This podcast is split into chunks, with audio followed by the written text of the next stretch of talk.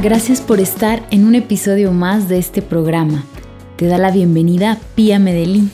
Es un placer estar aquí contigo y sobre todo que el contenido de lo que trataremos te sirva para traerte paz y confianza, viéndose reflejado en tus hijos. Acompáñame en este episodio que será de muchísimo aprendizaje sobre el universo del sueño de los niños.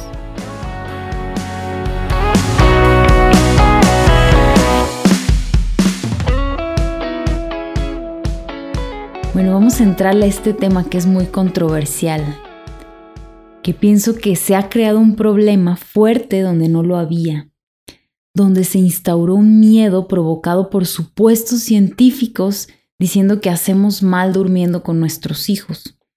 A lo largo del episodio iremos mirando que es todo lo contrario. Con estas afirmaciones, amenazas de personas con un supuesto saber, hemos causado estragos en la humanidad, heridas terribles, y ahora tenemos que entender las graves consecuencias.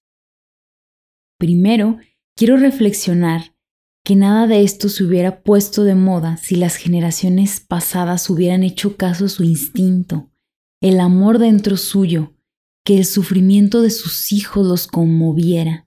Sin embargo, también venían de una historia de violencia, y hemos sido capaces, gracias a eso, de ignorar, de perder nuestra sensibilidad ante las necesidades básicas y genuinas de amor, de llamado, de afecto de nuestros hijos. Se dañó nuestra autoestima, nuestra confianza, y por eso nos creemos cualquier cosa que va en contra de nuestros hijos, justificando que es para una buena educación. Sin embargo, el fin no justifica los medios. Este episodio es un llamado al amor, porque lo contrario al amor es el miedo, miedo que sentimos cuando nos dicen que nuestros hijos se van a malcriar por tomarlos en brazos, por hacer caso a su llanto, por tomar en cuenta sus pedidos. Nos dicen que no van a adquirir independencia, autonomía si duermen con nosotros, que no los podremos sacar nunca de la cama. Te pregunto, si tienes en la noche algún ataque, terror, pánico y sales corriendo a dormir con tu mamá. Claro que esto ya no pasa, ¿no? Pero queremos que tempranamente los niños se autorregulen. Pero todo esto es en detrimento de ellos y para nuestro confort, aunque a la larga no será agradable para nadie. Nos han dicho que no estamos autorizadas a meter a nuestro hijo a la cama y darle pecho, sino que debemos caminar como zombies por el pasillo y acudir cada vez a otra habitación. En definitiva, se ha creado un problema donde no lo había. Vamos a analizar información seria y veraz para despejar una maraña de mitos y prejuicios que hoy nos acechan para dar paso a la paz, confianza, sobre todo despejar miedos, para dar paso al amor. No perdamos el sentido común. Las personas que lloran, grandes o pequeñas, es porque sufren y necesitan atención y consuelo. Los adultos no dormimos durante toda la noche de la misma manera, sino que tenemos momentos de sueño más superficial frente a otros de sueño más profundo y vamos cambiando de uno a otro varias veces durante todo el tiempo que dormimos. La fase 1 es cuando nuestros músculos se aflojan y se nos cierran los ojos, pero aún es muy superficial. Si en ese momento nos llaman, solo diríamos que tendríamos los ojos cerrados. En la fase 2 comienza un poco más profundo, tendrían que llamarnos hasta dos veces y la segunda con un tono más alto para responder y despertarnos. En la fase 3 y 4, el sueño es más profundo, perdemos la capacidad de respuesta a los estímulos auditivos y táctiles normales y necesitaríamos un gran estruendo o que alguien nos mueva para despertar. Nuestra mente ya está aquí profundamente dormida, pero nuestro cuerpo puede moverse. La siguiente fase es la REM, donde soñamos, Nuestro cuerpo está profundamente relajado, casi paralizado, pero nuestra mente presenta una gran actividad. Estas fases son un ciclo y tienen una duración diferente según cada sujeto y su edad. Desde unos 50 minutos del bebé a unos 90 a 120 minutos en los adultos. Al terminar cada ciclo, e incluso dentro de las diferentes fases de cada ciclo, se dan una serie de breves despertares, entre 6 y 10 cada noche. Se llaman microdespertares y volvemos a empezar. Y así se dan cuatro ciclos por noche, según los dormilones que seamos.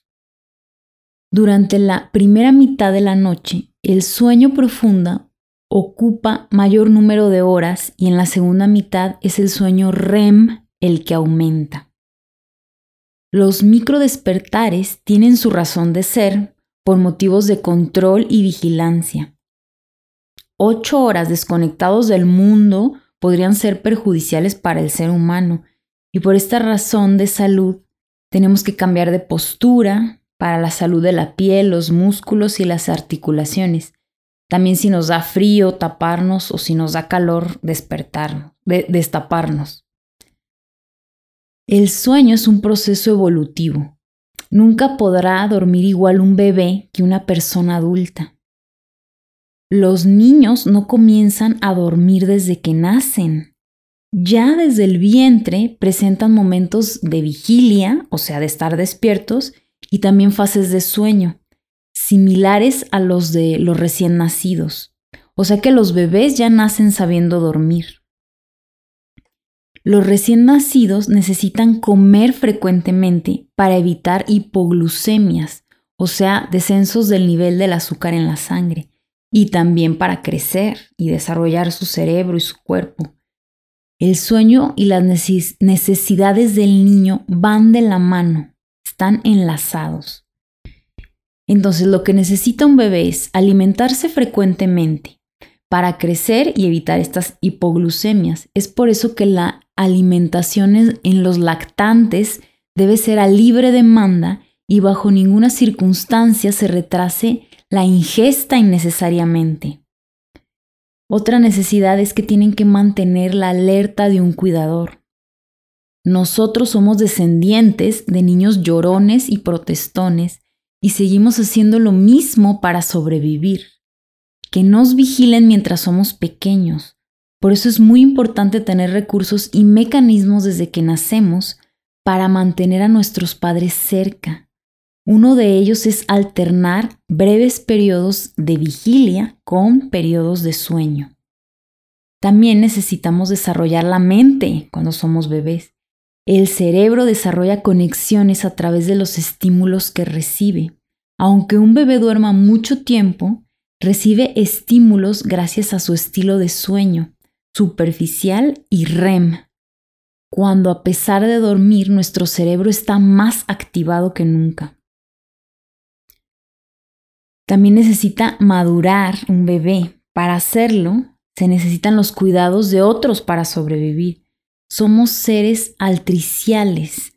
Por ejemplo, los caballos nacen y a los minutos ya están caminando, pueden obtener su alimento, pero nosotros no, nosotros nacemos inmaduros, no podemos ni sostener la cabeza. Por eso somos tan dependientes de los cuidados del el otro y poco a poco vamos madurando, es un proceso. También necesitamos de bebés ejercitar la succión.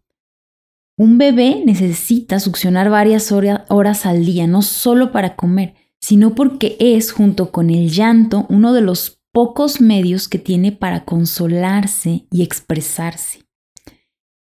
Conoce el mundo que lo rodea a través de la boca, aprende sensaciones, caliente frío, sabores, dulce, amargo, suave, áspero. Necesita mamar para calmarse del ajetreo, para relajarse, para todo.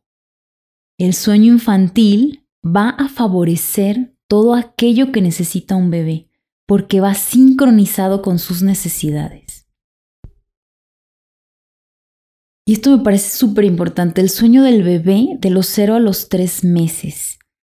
tiene ciertas características que todavía no se parece tanto a las de un adulto.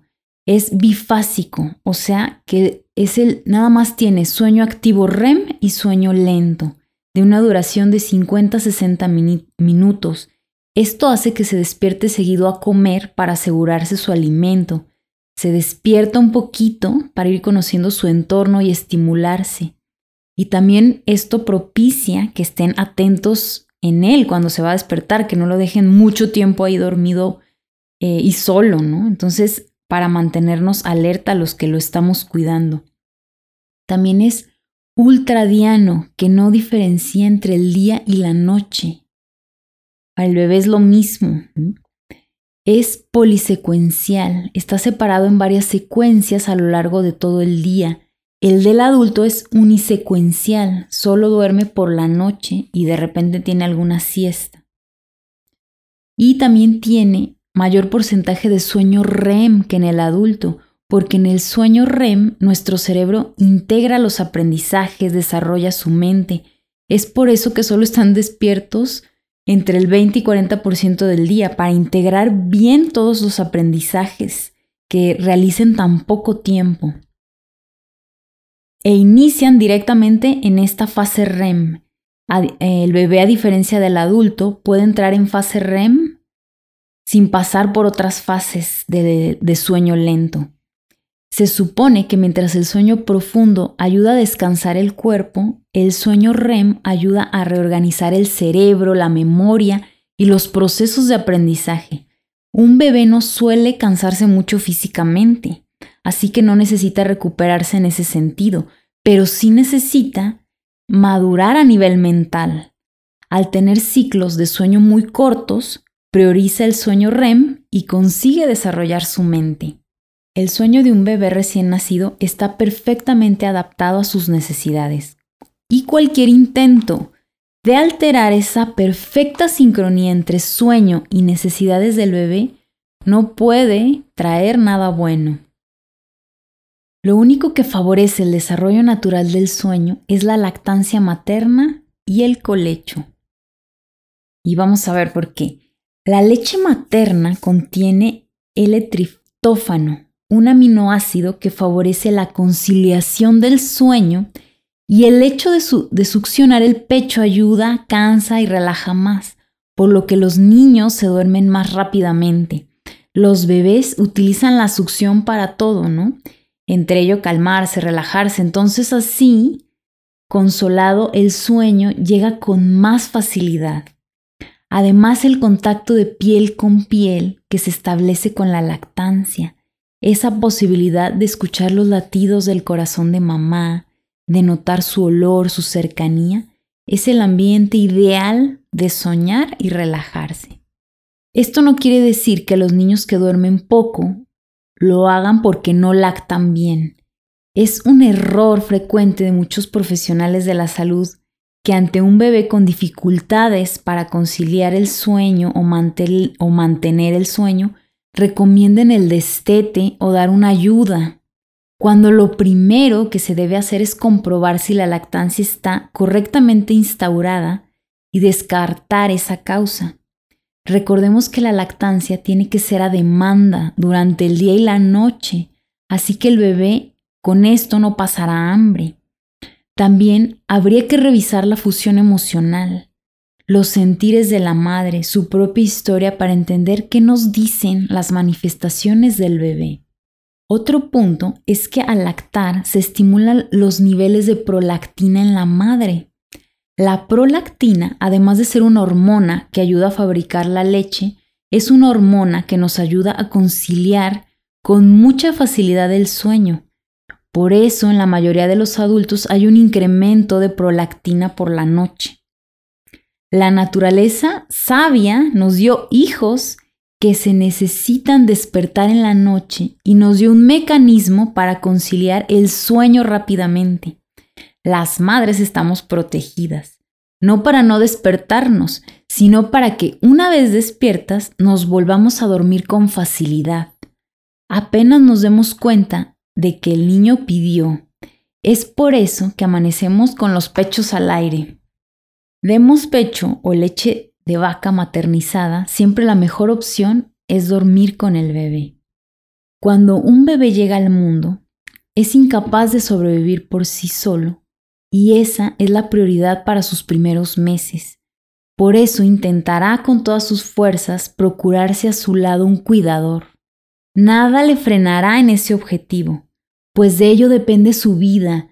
Sus armas poderosas son el llanto para alertar a los padres, los reflejos de succión, el reflejo de moro para evitar caídas y el de los cuatro puntos cardinales para buscar el pezón, entre otros. También el sueño infantil para integrar aprendizajes, estimularse y evitar hipoglucemias. Con estas armas y los brazos de mamá tiene todo lo que necesita. Todos los cuidados y la protección que le prodigamos a un bebé y niño pequeño no solo deben de darse durante el día, sino también por la noche, el dormir juntos. En la mayor parte de las culturas es así. De hecho, actualmente, en la mayor parte del mundo, excepto Europa y América, los niños duermen con sus madres. Incluso décadas atrás, en todo el mundo todos dormíamos juntos. Colecho significa compartir la misma cama y cohabitación es compartir la misma habitación, aunque en diferentes camas. El colecho se recomienda cuando se cumplen ciertos requisitos. Higiene de la habitación, no poner excesivas sustancias en el ambiente, como repelentes de insectos que puedan irritar. El colchón debe ser lo suficientemente duro como para que el niño no quede atrapado. Tampoco se deben usar colchones de agua ni sofás, ni inventos en los que el bebé pueda quedar entre el colchón y la pared. Las sábanas o cojines no deben tener lazos o cintas que puedan rodear al bebé. Tampoco hay que taparle mucho. Los padres ya lo calientan con su cuerpo. Los papás no deben de ser fumadores habituales ni se puede fumar en la habitación donde va a estar el bebé o el niño. Los padres no pueden estar bajo el efecto de ninguna droga, alcohol ni nada que pueda impedirles atender al niño con prontitud. Los padres no pueden padecer obesidad mórbida. Si están gorditos, panzones o rechonchitos no hay problema, porque la obesidad mórbida es la que incapacita para darse la vuelta o moverse con soltura en la cama. Y así sí puede haber riesgo de aplastar al bebé. Además sale, experimentado por mí misma, sale un instinto donde sabes dónde está el bebé, donde lo sientes. Entonces, también uno de mis miedos era aplastar a mis hijos, pero eso no pasa. O sea, uno, sabe como que se queda ahí un mapa mental guardado y sientes al bebé.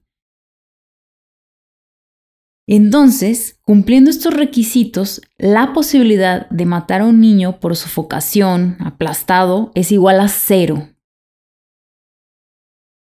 Y bueno, vamos a hablar de los beneficios del colecho que son magníficos. Minimiza los riesgos de síndrome de muerte súbita del lactante. Ayuda al bebé a aprender a pasar de una fase a otra del sueño porque se sincroniza con la respiración de mamá. El colecho favorece que la madre pueda continuar durmiendo mientras alimenta a su hijo de noche. El colecho favorece que el bebé y la madre apenas se despierten al reclamar el alimento. Favorece la regulación de la temperatura corporal por la noche. El calor de sus padres le mantienen estables. El colecho ayuda a la evolución natural del sueño. La respiración de las madres y los bebés cuando duermen juntos se acoplan favoreciendo que el niño alterne las diferentes fases que va adquiriendo de la mano de la respiración de su madre. Y así también la duración y la calidad del sueño son mejores.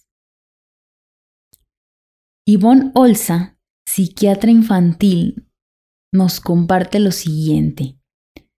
Diría que el colecho es una herramienta terapéutica muy reparadora y que sospecho que en años venideros se descubrirán probablemente mecanismos neurológicos que demuestran que el contacto piel con piel, incluso en niños mayorcitos o en adultos, tiene un gran potencial terapéutico. Yo he empezado recientemente a prescribir el colecho. Hasta ahora lo que hacía era que cuando muchos padres o madres me contaban que dormían con sus hijos, les decía que me parecía muy bien, pero ahora he dado un paso más. Y es que con niños que han sido víctimas de violencia o presenciado esta, les recomiendo a las madres que duerman con ellos. Y las madres expresan una notable mejoría en la relación con sus hijos y una disminución de los síntomas de los niños que motivaban las consultas. Nosotros mismos en la terapia de la biografía humana recomendamos esto, ya que el día tiene 24 horas. Durante la noche también se forja la estructura emocional de un bebé o de un niño, incluso de un adolescente, porque estamos piel con piel, cerquita uno del otro, alimentando su confianza, su seguridad, compensando las horas que estuvimos separados. Fíjense, sobre todo las madres que trabajan, es una gran oportunidad la noche para pasar tiempo con nuestros hijos. Esas horas también cuentan y mucho. Nos preocupa porque nos, nos, siembran el miedo de que no se harán independientes, que no se debe dormir con ellos, que es un error. Pero esto es mentira. Creo que es totalmente al revés. Esta seguridad, esta calma, esta confianza, el cuerpo de mamá les dotará de esto en la adolescencia y la vida adulta, ya que estarán colmados de amor, de comprensión, de sus necesidades satisfechas y saldrán listos para replicar todo lo recibido. ¿No te parece que tiene lógica? Recuerda que lo contrario al amor es el miedo. Recuperemos estas certezas. Y bueno, de los 4 a 7 meses empezará a dormir más de noche que de día. El bebé se va a ir acostumbrando ya a estos ritmos. Hay que partir de la base de que un bebé siempre extraña a sus padres, más aún cuando se despierta por la noche. Como hemos dicho, todos nos despertamos, pero nosotros adultos ya ni cuenta nos damos de esos microdespertares. El punto es que si los niños se despiertan y no están con sus padres, llorarán. Es la forma que tienen de decirles estoy solo, necesito sentirme confiado, seguro, fuera de peligro. También puede pasar que si durante el día han tenido experiencias de desamparo y no hemos nombrado, validado, acompañado, pueden manifestarse los terrores nocturnos. Si no ha ocurrido nada alarmante en sus días, el niño se siente seguro con sus padres y se vuelve a dormir rápidamente. Las necesidades biológicas y emocionales del bebé se sincronizan con los estadios de sueño y de vigilia para asegurarse aquello que necesita. Entonces, de los 4 a 7 meses van adquiriendo este ritmo circadiano, o sea que ya comienzan a diferenciar los días de las noches. Esto es porque termina la maduración del núcleo supraquiasmático del cerebro, o sea, el reloj biológico de nuestro cuerpo, por eso en un inicio los bebés no pueden tener un ritmo circadiano adquirido. Ya hacen dos siestas durante el día y casi tienen todas las fases de sueño adulto. Ya van preparándose para desarrollar un patrón de sueño adulto. Puede que en algunos casos los niños estén despertando constantemente debido a que hay muchos cambios en su vida, que la madre regrese a trabajar, el ingreso a la guardería, y los padres no duerman bien, pero es cuando necesitarán nuestra mayor comprensión y acompañamiento. Mientras más seguros, confiados, validados en sus emociones, que podamos nombrar sus estados emocionales, se sientan tomados en cuenta y respetados, podrán pasar mejor esta etapa del desarrollo, de los despertares y pasar de una fase de sueño a otra. Y bueno, y seguimos con que la lactancia y el dormir con ellos va a hacer que estos despertares no, no se noten, ¿sí? El niño o bebé se dormirá pronto y la mamá también. Y bueno, de los ocho meses a los seis años seguirán madurando hasta parecerse más al sueño del adulto. Se reducen las horas eh, del sueño en el día y se van eliminando los despertares nocturnos. En conclusión, nadie dormimos de un tirón. Todos tenemos estos despertares nocturnos. El sueño es un proceso evolutivo. Todos los niños van a dormir algún día como un adulto, pero el ritmo de cada niño es diferente. Los falsos problemas del sueño vienen derivados de cuatro factores.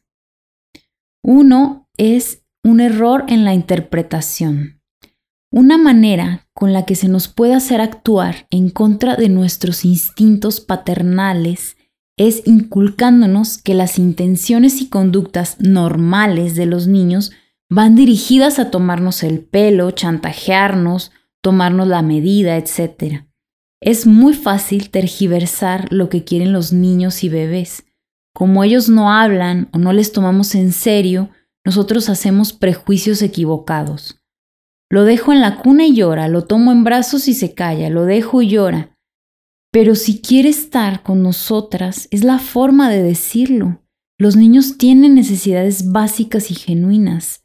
Necesitan mirada, cuerpo de mamá, movimiento, sentirse cuidado, validado, en sus emociones, jugar, explorar, etc. Otra, otro falso problema viene también por la falta de información. Por ejemplo, todo esto que, les, estuve, les, he estado, les he estado desarrollando a lo largo del capítulo, saber que es normal que se despierten y enterarnos de lo que, que mencionaré a continuación, de los métodos del dejar llorar, son demasiado nocivos y a veces hacemos cosas que nos recomiendan, son terribles, ¿no? Otra, otro falso problema es eh, la falta de sincronía, que podamos acompañar y satisfacer sus necesidades a su ritmo, procurar esto con una red de apoyo si es que trabajamos, normalizar el traer cargado al bebé, el regresar a la naturalidad de dormir con nuestros hijos, Muchas veces los horarios que hacemos no son los más adecuados. Las obligaciones de unos y los derechos del otro son un motivo de conflicto. A veces es difícil sincronizarnos, mediar esto, tomar decisiones.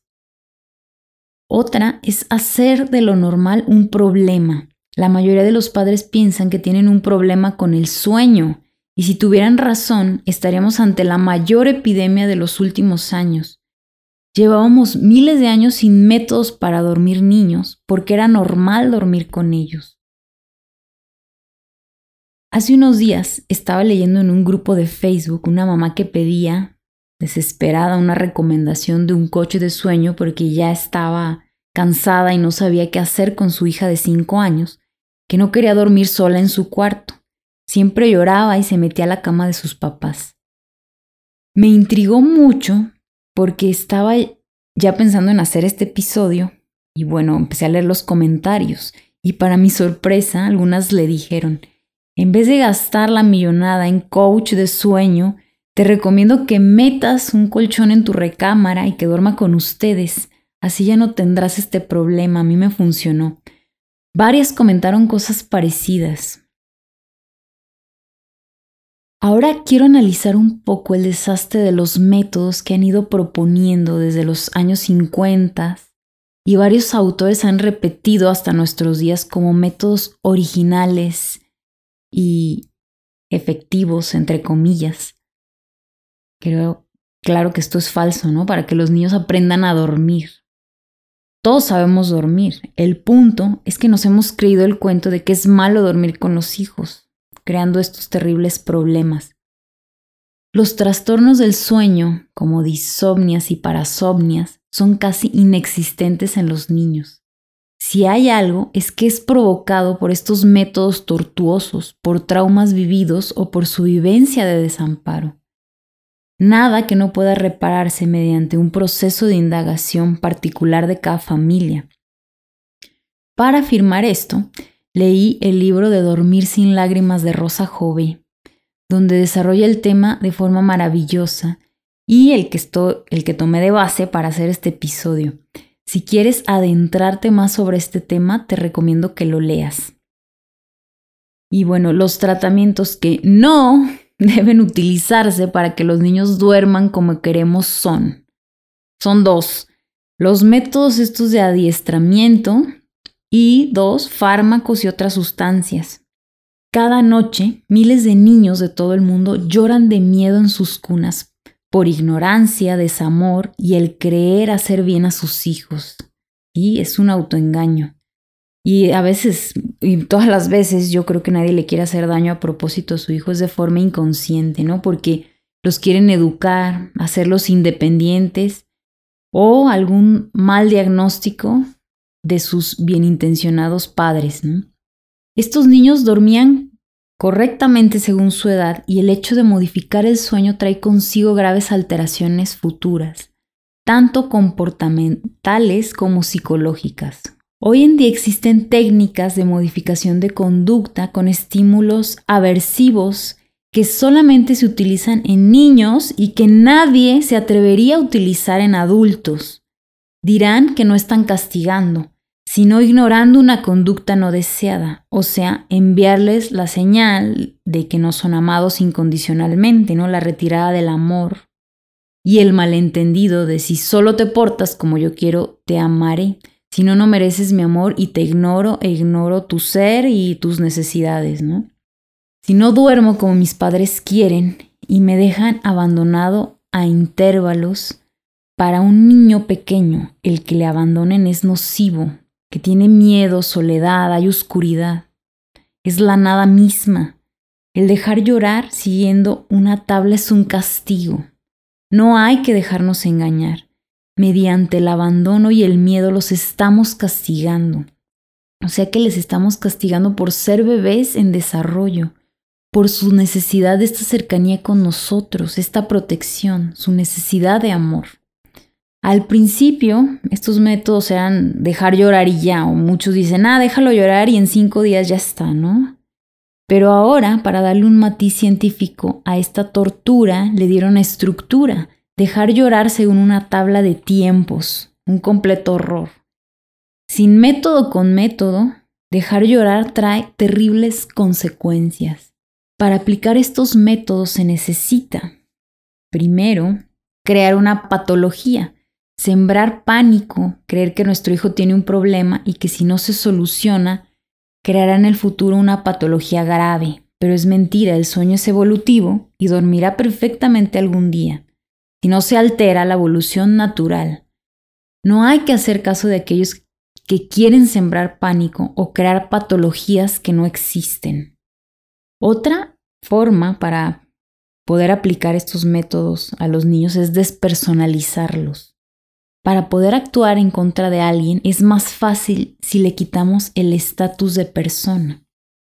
Hacemos muchas cosas a los niños que jamás le haríamos a algún adulto Observen cómo les hablamos, cómo nos desesperamos, lo impaciente que somos, les gritamos, les pegamos y encima los torturamos dejándolos llorar en la noche. Eso no le haríamos a algún adulto. Otra es que malinterpretamos las señales del niño.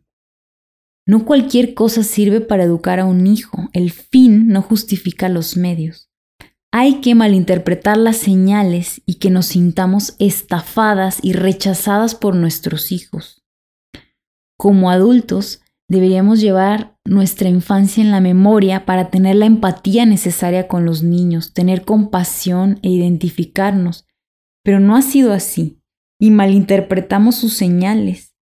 Los adultos para evitar sufrir por dolores del pasado, olvidamos o nos volvemos insensibles ante el otro o por consecuencia nos volvimos insensibles.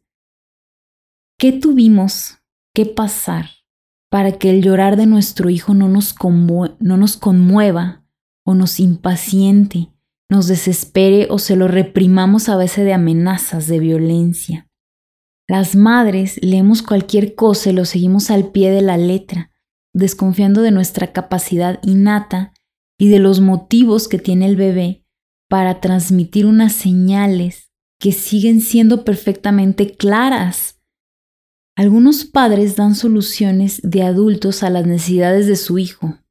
Debe de aprender a dormir, debe de acostumbrarse a estar solo. Ya es hora de que aprenda a... bla bla. Hay niños que por su etapa de desarrollo no pueden asumirlas.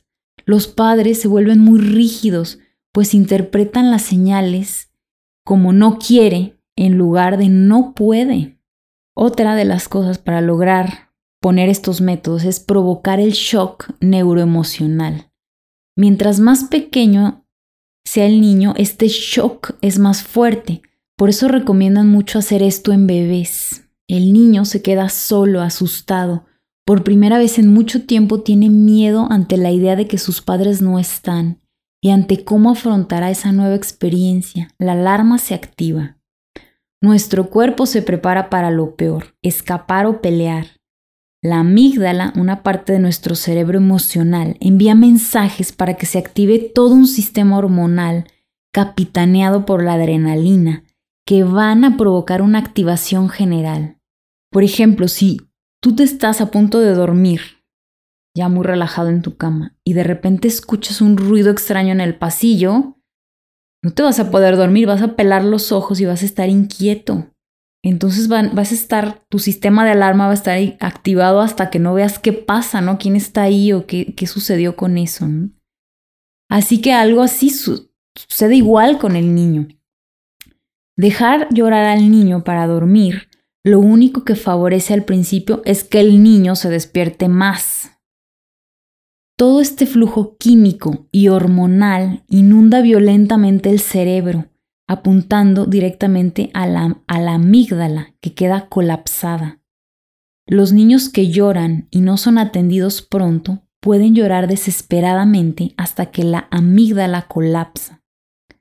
La naturaleza es sabia y sabe que ante una situación como esta, el cuerpo no resistirá mucho tiempo, así que lo compensa con la secreción de sustancias para contrarrestar como opiáceos, endorfinas, serotonina, provocando una bajada de todo este sistema de alarma del niño.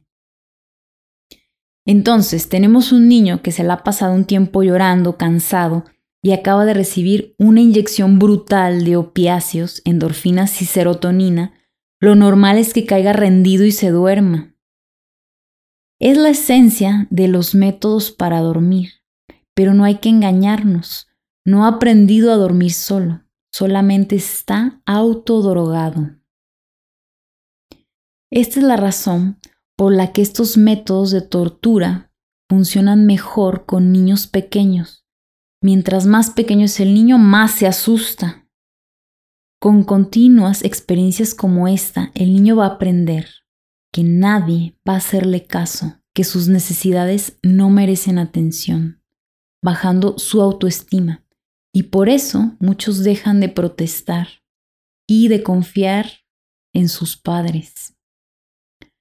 Por otro lado, se cree que el hecho de repetir oleadas de estas sustancias químicas en el cerebro es la causa de la reducción de la producción normal de serotonina y de la insensibilización de la amígdala. Las alteraciones de los niveles de serotonina se relacionan con las depresiones y que la amígdala es el centro del cerebro emocional y puede quedar alterado, perdiendo oportunidades de desarrollar la confianza, la autoestima y la empatía. Un nivel bajo de serotonina es el indicador más importante de violencia, relacionado con tasas altas de homicidios, suicidios, piromanías, desórdenes antisociales, automutilaciones y otras agresiones. Todo esto favorece que a la larga el niño se acueste sin decir nada y se duerma, pero no ha aprendido a dormir solo, tan solo a doblegarse y autodrogarse. Paralelo a esto y debido a ello, se incrementa el nivel de cortisol, que es la hormona del estrés ¿Qué pasa con un niño sometido durante unos días a la tortura de llorar para dormir? Un efecto tóxico cerebral, provocando pérdida neuronal. Cuando el cortisol está alto y la serotonina también, se produce el vómito involuntario. Si alguien te ha dicho que los niños vomitaban porque querían llamar la atención, te han engañado. En estado de shock, con los niveles alterados de cortisol, se produce con facilidad el vómito. Otro dato es que los traumas provocados por el desamparo pueden dañar severamente el hipocampo, matando neuronas. Este daño es causado por la liberación de una cascada de cortisol, adrenalina y otras hormonas de estrés segregadas durante el episodio traumático, que no solo dañan las células cerebrales, sino también la memoria y ponen en marcha una desregulación duradera de la bioquímica cerebral. Esta desregulación provoca una serie de alteraciones en los niños, en su comportamiento cotidiano. Entre tantas que hay está la dificultad para conciliar y mantener el sueño. Qué ironía, ¿no? Por lo que niveles altos de cortisol, o sea, esta hormona del estrés, acaban alterando la regulación de la serotonina, que es el neurotransmisor clave en la depresión. En los adultos se manifiesta la depresión en disminución del humor y la actividad, y la actividad, apatía, etc. Pero en los niños a veces se presenta de forma opuesta, con irritabilidad y con hiperactividad. Lo más difícil de entender es que las personas que suponen que deben consolarlos, cuidarlos, protegerlos, ampararlos, son las figuras que les provocan el llanto y los abandonan y no acuden a su llamado. La Sociedad Americana de Desórdenes por Ansiedad detectó que uno de cada ocho niños de edades entre 9 y 17 años sufre al menos un desorden ansioso cada año, Frecuentemente estos desórdenes permanecen ocultos hasta que surgen complicaciones posteriores, como una depresión o abuso de sustancias, o sea, alcoholismo o drogadicción en la adolescencia o en edad adulta. La doctora Alice Miller nos dice, todo comportamiento absurdo tiene su prehistoria en la infancia temprana que no será posible explorar mientras la manipulación de las necesidades, tanto físicas como psíquicas del niño, sea entendida por los adultos no como un acto de crueldad, sino como una medida pedagógica necesaria. La buena noticia es que mientras nuestros niños no pasen de los 18, esto todavía es reparable. En cuanto a administrar fármacos o sustancias para dormir, en los adultos, ante la sensación de sueño, nos rendimos a ella, pero no así los pequeños, que lo interpretan como una sensación de que algo va mal, como algo que pone en peligro su vida. Esto hace que se agiten de forma violenta, extraña, gritando. No mediquemos o demos sustancias a los niños para dormir, por favor. Pocas veces la solución es tan fácil, llevarlo a la cama con nosotros, repararlos, resarcirlos con eso. Los, los pretextos que ponemos, aunque no cabemos, que no dormimos a gusto, pues seamos creativos, agreguemos un colchón extra en la habitación, hagamos de la sala una camota de noche, que dónde vamos a tener relaciones sexuales, ¿no? Mi esposo y yo, mi esposa y yo. Hay varios lugares dentro de la casa, no solo se puede en la habitación principal donde está la cama matrimonial, hay que ser creativos, hay que hacer un sex room. Recordemos que la forma de cambiar al mundo para bien de la humanidad es dar prioridad a las necesidades de los niños, ponerlos en el centro, procurar primero su confort. Algún día no desearán más dormir con nosotros, no lo necesitarán más. La separación del cuerpo de la madre causa más sufrimientos de lo que podemos imaginar. No pasa nada si traemos a los niños a nuestra cama, todos estaremos felices. Solo basta hacer la prueba para comprobar que el niño se duerme entre sonrisas, que la noche es suave, que no hay nada que pueda ser contraproducente cuando hay bienestar. Hasta acá llegamos en este episodio.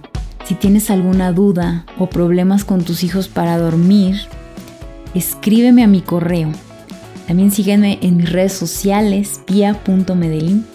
Te recuerdo dar clic en seguir para que los episodios nuevos te aparezcan de forma automática en la plataforma en la que estés escuchándome. Comparte esto si crees que pueda ser de utilidad para otros papás. Te agradezco que me escuches. Hasta la próxima.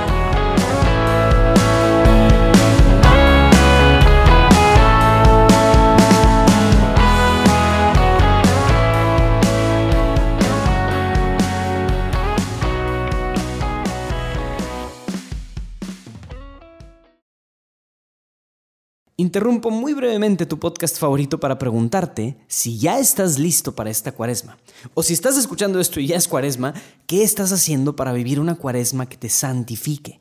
En Juan Diego Network tenemos ocho retos, sí, ocho retos diarios que te pueden ayudar a día a día trabajar un poquito en ti mismo. Te recomiendo muchísimo, te pudiera explicar cada uno de ellos, pero ya quiero que escuches tu podcast, entonces simplemente te voy a decir que tenemos retos para todo. Si quieres trabajar en la hombría y eres hombre, si quieres trabajar en la feminidad y eres mujer, si quieres trabajar en la crianza que das a tus hijos, si quieres trabajar en tu nutrición y en tu bienestar, si quieres trabajar en tu vida ordinaria y trabajo, en tu propósito general, si quieres trabajar también en tu espiritualidad también y cómo descubres y te comunicas con Dios, en fin, hay para todo, incluso hay uno para niños. Entra a los show notes de este podcast y regístrate a alguno de los retos para que puedas vivir esta cuaresma al máximo.